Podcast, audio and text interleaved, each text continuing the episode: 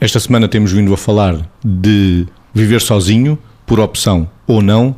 Vítor, já dizia o ancião, mais vale sozinho que mal acompanhado. Sim, é uma frase que é interessante. É claro que isso é assim quando as pessoas têm essa capacidade de escolha. Eu acho que quando se chega à conclusão que de facto está mal acompanhado, a capacidade de escolher e tomar decisões é muito importante, que é eu perceber que esgotei todas as hipóteses de viver com alguém em determinado contexto, porque esse alguém é má companhia, não é?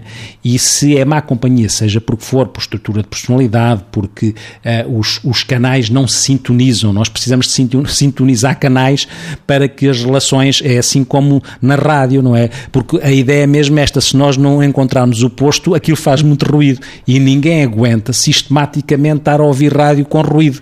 Por isso, este, esta questão do sintonizar é fundamental e às vezes, de facto, existem más companhias porque o ruído não é gerível, nem é modificável.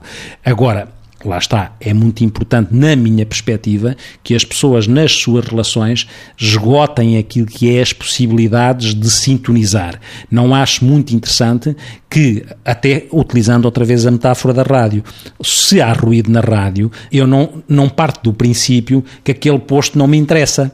Eu tento sintonizar se é aquele posto que quero. Se eu, se eu escolhi a TSF e ainda não sintonizei como deve ser, e está ruído, eu tento sintonizar, não é ao ruído, vou mudar de posto tente de facto sintonizar. Se de facto o problema é não é sintonizável, aí eventualmente muda-se de posto. Continuando a metáfora da sintonia da rádio, no tempo do analógico ouvia-se com ruídos, mas ouvia-se. Na época moderna, no digital, ou ouve ou deixa de se ouvir. Margarida, é assim nas relações hoje? Ou há ou não há relação?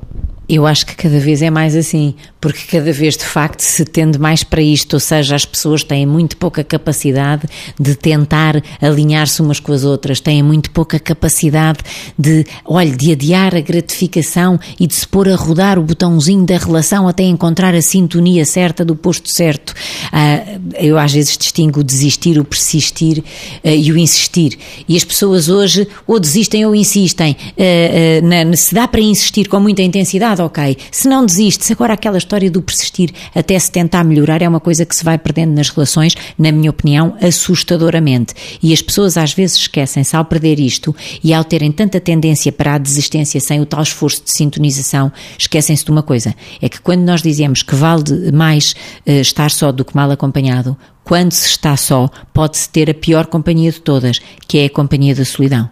E esse também é um terrível companheiro porque as pessoas não se mobilizaram para tentar descobrir se na relação que tinham valia a pena ir mais e mais e mais. Claro que eu não acho que as pessoas devam ser vítimas ou ficar reféns de um sofrimento eh, insuportável, mas também não acho que se deva deixar de tentar sintonizar o posto devagarinho até se tirar o mínimo ruído possível e tirar o melhor som que for alcançável. Que a rádio pareça música.